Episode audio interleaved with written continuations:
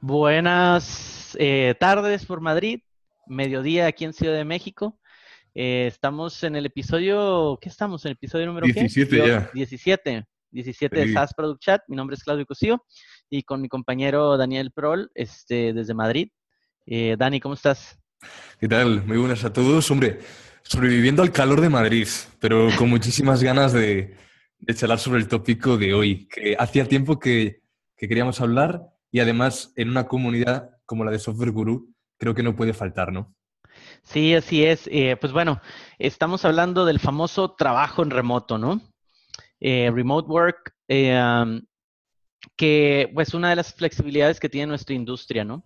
Definitivamente um, podemos nosotros ya trabajar desde cualquier parte del mundo, como lo estamos haciendo yo y Dani ahorita, ¿no? Que estamos en dos partes totalmente diferentes, eh, usos horarios diferentes, pero pues nos conectamos y podemos hacer, eh, crear eh, este podcast, ¿no? Eh, pero bueno, el- los trabajos en, en remoto ya se están migrando hacia otras industrias también, pero nos vamos a enfocar en, obviamente, en la de hoy, que es de, de desarrollo de software, ¿no? Sí, De productos de software, sí. perdón. De hecho, eh, bueno, empresas como Automatic, que es un caso sonado, optaron directamente por eh, dejar las oficinas físicas, hacerse una empresa totalmente distribuida y, y ahora mismo, eh, por ejemplo, los dos estamos en remoto, como has dicho. a ti te ha tocado trabajar lejos de tu equipo en varias ocasiones y hoy queremos descubrir algunas cosas que nos han funcionado para mejorar este trabajo a distancia tiene ventajas, tiene inconvenientes. El trabajar remoto, pues, siempre supone, bueno, pues algunas condiciones que se tienen que dar para, para que trabajar desde casa funcione. Entonces, bueno, pues como siempre vamos a trasladar una opinión muy personal y sabiendo que hay tantos casos diferentes como los desarrolladores remotos, pero intentaremos aportar eso, nuestra visión personal. Entonces, lo primero que diría Clau aquí es que no hay, única, no hay una única fórmula que funcione para todo el mundo, ni tampoco creo que sea para todo el mundo el trabajar remoto. Eh, creo que es muy bueno que pongamos encima de la mesa esas ventajas y esas desventajas de trabajar en remoto. Sí, mira, definitivamente eh, um, lo primero es el tamaño de tu equipo, ¿no? O sea, tienes que entender que si eres un equipo remoto, eh, obviamente hay algunas organizaciones que lo han podido escalar, ¿no? Está como los creadores de One Password, por ejemplo, ellos son también una empresa completamente remota. Pero, eh, por ejemplo, Etsy en su caso tiene, es como un, un híbrido, ¿no? Eh, he tenido la, la- la fortuna de poder platicar con algunos de, de sus desarrolladores. Eh, y lo que hace Etsy es que le- les pide que vengan cierto tiempo, que cumplan con cierto tiempo de estar en la oficina, ¿no? Em, y los mismos desarrolladores lo dicen que eso también es un beneficio, ¿no? Porque al final, si estás siempre totalmente distribuido, pues pierdes ese sentido humano de, la conexión, ah, de sentirte parte de un grupo, ¿no? Em, entonces, sí, depende. Primero, yo lo aconsejaría sobre todo para equipos menos de 50 personas, ¿no? Yo creo que eso es como el, el sweet spot donde mantienes todavía eh, eh, controlado el caos, ¿no? Porque, claro, los diferentes usos horarios implican que hay una ventaja muy buena que es la continuidad del trabajo. Este puede seguir, ¿no? En sus diferentes usos horarios, eh, pero a la vez también, eh, y también permite una desconexión, que es un enfoque total de que nadie te va a estar molestando y va a estar trabajando. Eh, pero muchas veces el trabajo es en equipo, ¿no? O sea, el trabajo no es nada más del llanero solitario, ¿no? Sí, eh, mira, si quieres, vamos a, mencionar algunos casos prácticos, algunos ejemplos, para que la gente que se esté pensando un poco, me voy a dedicar a trabajo remoto, quiero cambiar a trabajo remoto o, quiero seguir en mi, en mi espacio físico, eh, pues yo ya había pensado algunos, algunos ejemplos. Las ventajas que tiene el trabajo remoto, sin duda. Primero, la descolocación. Eh, la, deslo- la- la deslocalización, perdón. O sea, que puedes trabajar desde cualquier sitio con buen internet y, buena ambientación para estar enfocado, básicamente. Luego, si eres padre de familia, bueno, pues lo típico, ¿no? Puedes llevar a tus hijos a la guardería, recogerlos para la hora de comer, pasar tiempo con ellos, básicamente. Luego, en ciudades como Ciudad de México, yo he vivido el tráfico en Bogotá, en Madrid, incluso a las afueras, en la entrada por la 6. Eh, es, una ventaja muy grande eh, y además estás apoyando colateralmente eh, la reducción de la polución en las grandes ciudades. Luego, tienes una flexibilidad grande con tu setup.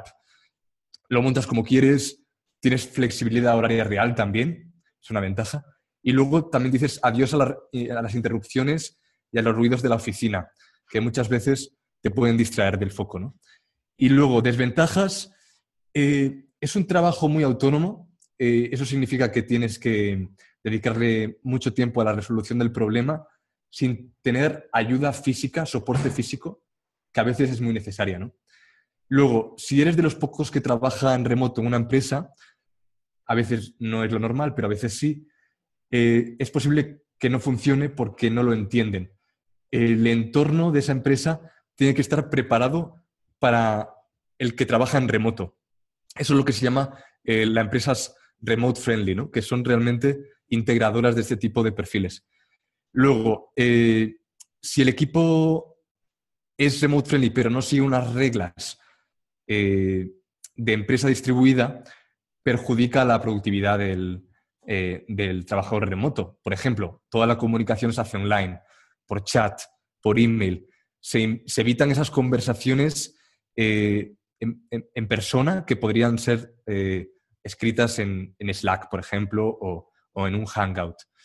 Em, luego, si eres una persona muy sociable, seguramente echarás de, de menos cosas. Para mí esto es uno de los hándicaps más grandes de trabajar en remoto, es la soledad que produce y, y llevar esa soledad durante todo el tiempo que trabajes remoto. Luego, cuesta salir de casa y, y a veces trabajando asíncrono eh, te llegan emails y slacks en varios usos horarios y esos tus compañeros están trabajando en, su uso horario, pero a ti te toca recibirlos cuando tú estás prácticamente en la cama, ¿no? Entonces, eso es un poco problema. Y luego, costes asociados con trabajar en casa, temas de calefacción, eh, mejorar la conexión a Internet, porque tienes que poner un, un extenso de Wi-Fi, eh, que funciona con X banda, eh, que es de X fibra. Y luego, eh, no tener un espacio reservado en tu casa para trabajar remoto es un problema. Si no lo tienes y quieres, pues construyete algo, organízate una habitación sin, distracciones. Entonces, yo creo que es importante considerar estas ventajas y desventajas antes de lanzarte a trabajar en remoto. Sí, o sea, eh, yo creo que para la mayoría de la gente que es freelance, pues vive en este ambiente, ¿no? O sea, pero para muchos que trabajamos en, organizaciones ya, ya más grandes, ¿no? O, somos, o más bien formamos parte de una organización. Eh, sí hay dos cosas muy importantes, ¿no? Eh, las, ventajas, pues, son las que tú te crees. O sea, así, así de, de golpe, ¿no? O sea, para muchos el tema de estar fuera, estar en su casa posiblemente no es una ventaja, ¿no? Entonces yo lo dejaría como, tienes más libertad de poder tú montarte eh, la estructura o la organización de tu trabajo como te plazca, ¿no? O sea, no tienes un cubículo, o sea, no tienes horarios, ¿no? Em, bueno, entre comillas, no tienes horarios, porque al final tú tienes que, eh, sí, de cierta, cumplir con tus responsabilidades dentro de la organización o, dentro, con mm. tu cliente o con tu proyecto, ¿no? Entonces, eh, desventajas, pues bueno, eh, muchas veces em, la gente abusa un poco de la confianza de que, oye, pues estoy en remoto, este, oye, disculpa, fui al baño, ¿no? Y, muchas veces mm. no, no fui al baño, ¿no? O sea, cosas así. Entonces, sí tiene que haber eh, un, el equipo tiene que estar, tiene que haber mucha cohesión en el sentido de, pues, o sea, la gente depende de tu trabajo, ¿no? Y mucha, mucha empatía, ¿no? Eh, para que esto pueda resultar. Y em, ejemplos, bueno, eh, nosotros en nuestro equipo somos distribuido, mm, no somos remoto, en el sentido de que unos están en la oficina de Hermosillo, otros están en la oficina de Chihuahua, yo estoy en la oficina de Ciudad de México y mm. eh, otros están en la oficina de San Luis Potosí.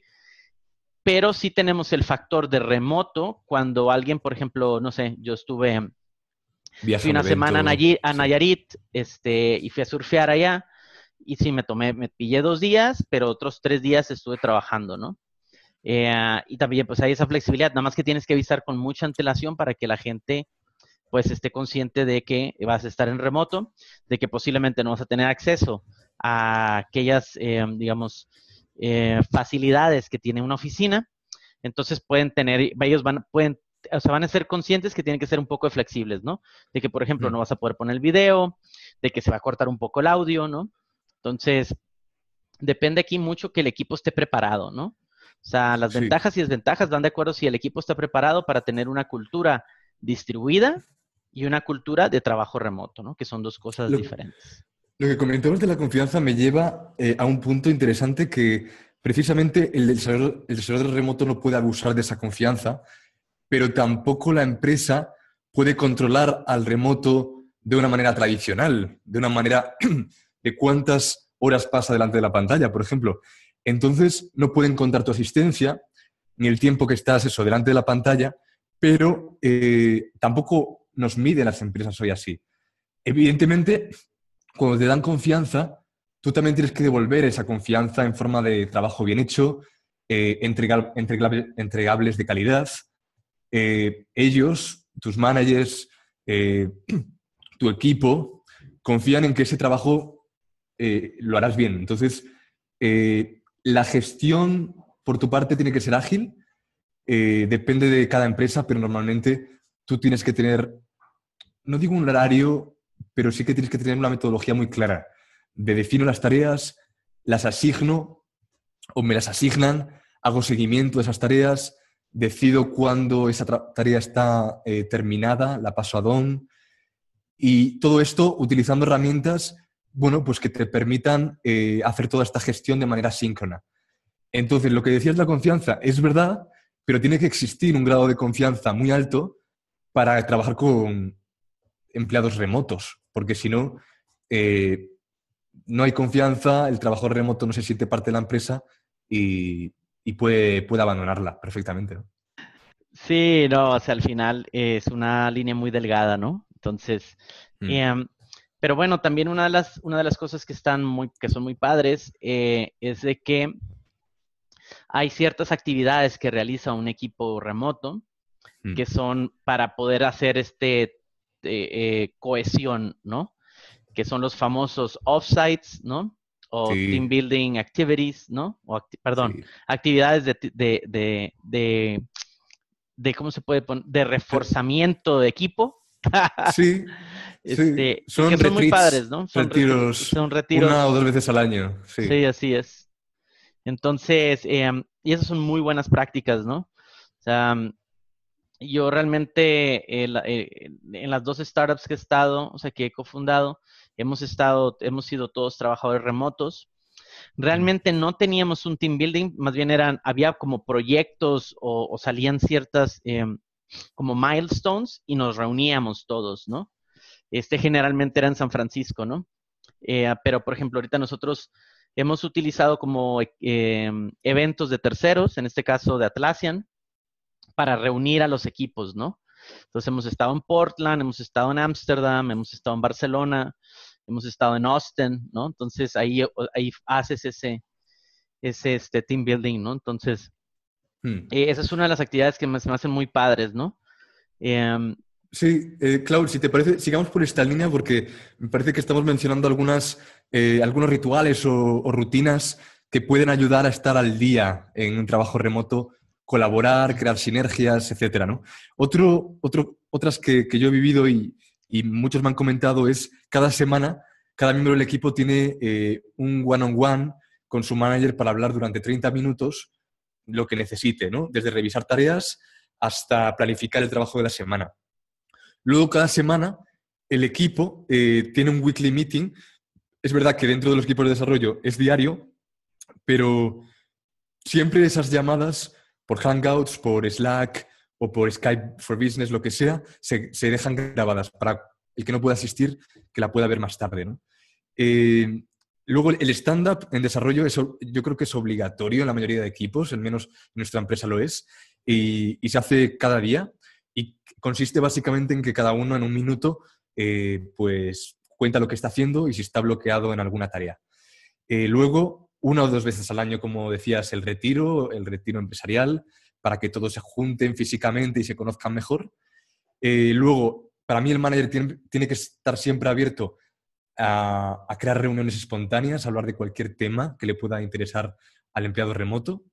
Y luego, eh, yo creo que también es sano tener un feedback y que tú como empleado remoto solicites feedback muy personal al manager para que te diga lo que piensan de ti y, después, por separado con tus compañeros, también tener eh, ese feedback con ellos, ese, esa conversación más personal para conocerlos mejor, porque si no, es muy difícil que solo con el trabajo eh, meramente como de, tareas, de, entregables, puedas conocer a todos tus compañeros.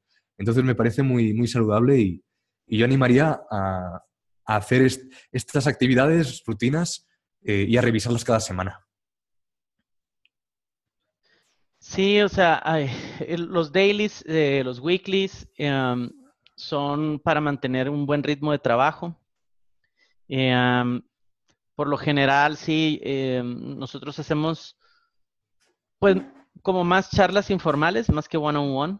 El one-on-one es un, mensual, por ejemplo, o sea, es como nosotros lo, lo hacemos. Eh, pero tener esas llamadas un poquito informales, ¿cómo están? Yo, por ejemplo, lo que pregunto mucho es, ¿a, dónde van a ir de vacaciones, no? O sea, ¿quién va a ir de vacaciones esta semana, este mes, no? Este, para irlo planificando un poco, ir rompiendo un poco el hielo ahí, ir a hacer algunos comentarios. ¿Con cuánta antelación, Clau, lo preguntas? ¿Mande? ¿Con cuánta antelación preguntas esto para ah, los que nos ven, mes. No, yo inicios de mes, inicios de mes. Hey, ¿quién va a salir de vacaciones este mes? ¿No? Mm. Y ya, ahí alguien postea, ¿no? Este, eh, o quién sale de, o quién va, o, por ejemplo, lo que sí hacemos es si, si, damos flexibilidad, sobre todo en el equipo hay mucha gente que son amantes de los festivales de música, entonces muchos de ellos pues se van, ¿no? O sea, oye, voy a estar esta semana en Monterrey porque hay, el festival de Pal Norte, o voy a venir a Ciudad de México porque está el Corona Capital, ¿no? Eh, y entonces, eh, pues nosotros sabemos que ellos van a estar remotos, que posiblemente van a estar trabajando en un horario raro, eh, pero pues que van a estar sacando su trabajo, ¿no? Este, generalmente esos festivales empiezan el viernes, ¿no? Entonces el viernes ya sabemos que van a estar poco tiempo, pero sabemos que durante la semana van a estar sacando, sacando más trabajo, ¿no? Sí. Entonces, eh, sí, yo más o menos eso es lo que es como toco base con mi equipo, este, con mis otros compañeros. Eh, yo la verdad sí invierto en ir y visitar las oficinas que tenemos, ¿no? Mm. En, concreto más la de, eh, la de Hermosillo, que es la oficina central, porque obviamente pues ahí está el grueso de mi equipo. Eh, están obviamente el CEO, están ahí los co-founders, está la gente de operaciones, de finanzas, que siempre es bueno ir tocando base y, dejarte ver, ¿no? Entonces, em, pero bueno, ese es mi caso particular eh, por la necesidad del rol que, juego en el, en el, equipo, ¿no? Entonces, em, y luego está otra cosa, ¿no? También es eh, tus partners o tus colaboradores que tienes, ¿no? O sea, al final, mm. eh, ah, también, de cierta manera, tus clientes también están en remoto, ¿no? Entonces, también tienes que incorporar ciertas, eh, em, ¿cómo se puede decir? Procesos internos para mm. generar buen customer success de tu producto, ¿no? Porque una cosa es que tú estés trabajando, estés en un equipo de producto, estés trabajando remoto, pero tú también tienes que eh, poner eh, ese factor de tu cliente, tu usuario, que muchas veces está en horarios bastante complicados, ¿no? O sea, en el caso de nosotros, eh, con la India, ¿no? Por ejemplo, con nuestros partners que es Freshworks. ¿Cuántas horas son? 11 horas y media. 11 horas, madre mía.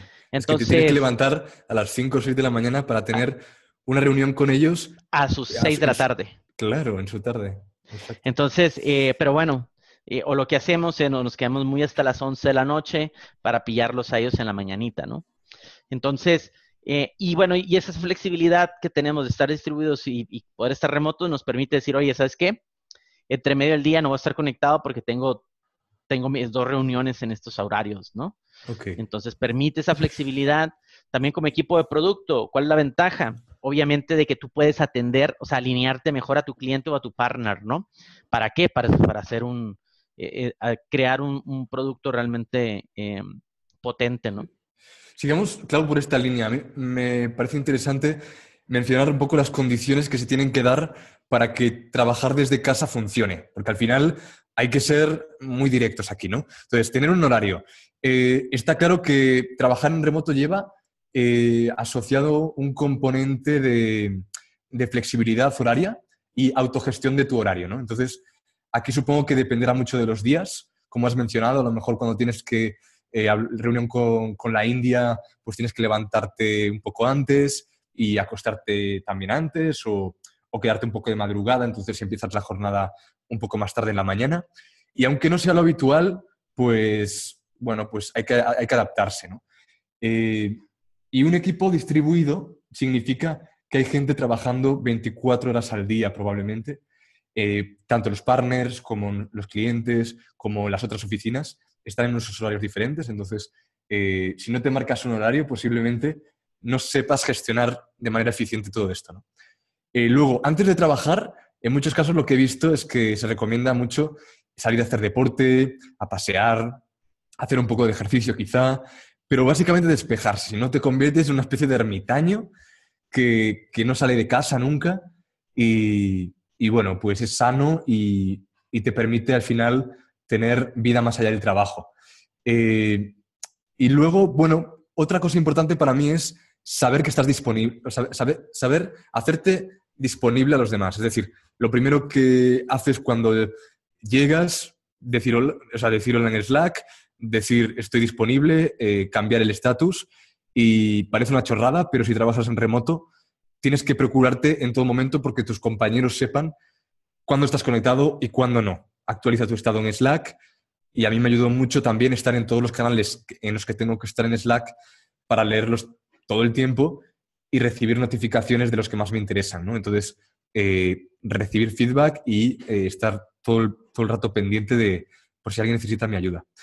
Luego, eh, la comunicación, bueno, pues puede traer mayores o menores inconvenientes, depende, aunque no tiene por qué ser así. O sea, yo creo que eh, puede ser que estés en la oficina física y te hables menos con tus compañeros. Lo que sí es verdad es que hay cosas que se resuelven mejor en una conversación física. pero bueno, la conversación al final no radica solo en hablar con tu equipo sino saber lo que está pasando en la empresa. O sea, tienes que tener ambas cosas, ser comunicativo en, los canales, pero también saber un poco interesarte por lo que está pasando. Em, herramientas para comunicarte, ya las sabemos. Slack, Hangouts, GitHub o Jira para desarrollo de tareas concretas, eh, Google Docs para colaborar en documentos, requisitos, scopes, etcétera, ¿no? O sea, esto ya eh, lo sabemos y ya lo hemos mencionado en otros episodios. Y, bueno, básicamente un poco ese tipo de, rutinas, de, cosas concretas que te hacen trabajar mejor desde casa y que hacen que tu equipo trabaje más a gusto contigo, ¿no? Sí, o sea, mencionas algo muy importante, ¿no? La disponibilidad, ¿no? O sea, tú tienes que llegar, eh, tienes que dejar muy claro desde el inicio cómo tú vas a comunicar tu disponibilidad, ¿no? Em, entonces, para, para, mí, pues es, ahí estoy en Slack, si estoy verde, estoy ahí, ¿no? Hmm. Si tardo y es urgente, mándame un mensaje a WhatsApp, ¿no? O sea, no hay ningún problema o mándame un mail, ¿no? Que eso sí, a veces sí me, te llega a veces más rápido el mail que, que eso, ¿no? Este, porque sí, a veces las notificaciones yo las tengo apagadas en el móvil. Eh, entonces, Sí, definitivamente el comunicar tu disponibilidad es un factor importante y creo que es la piedra angular de poder trabajar en remoto, ¿sí?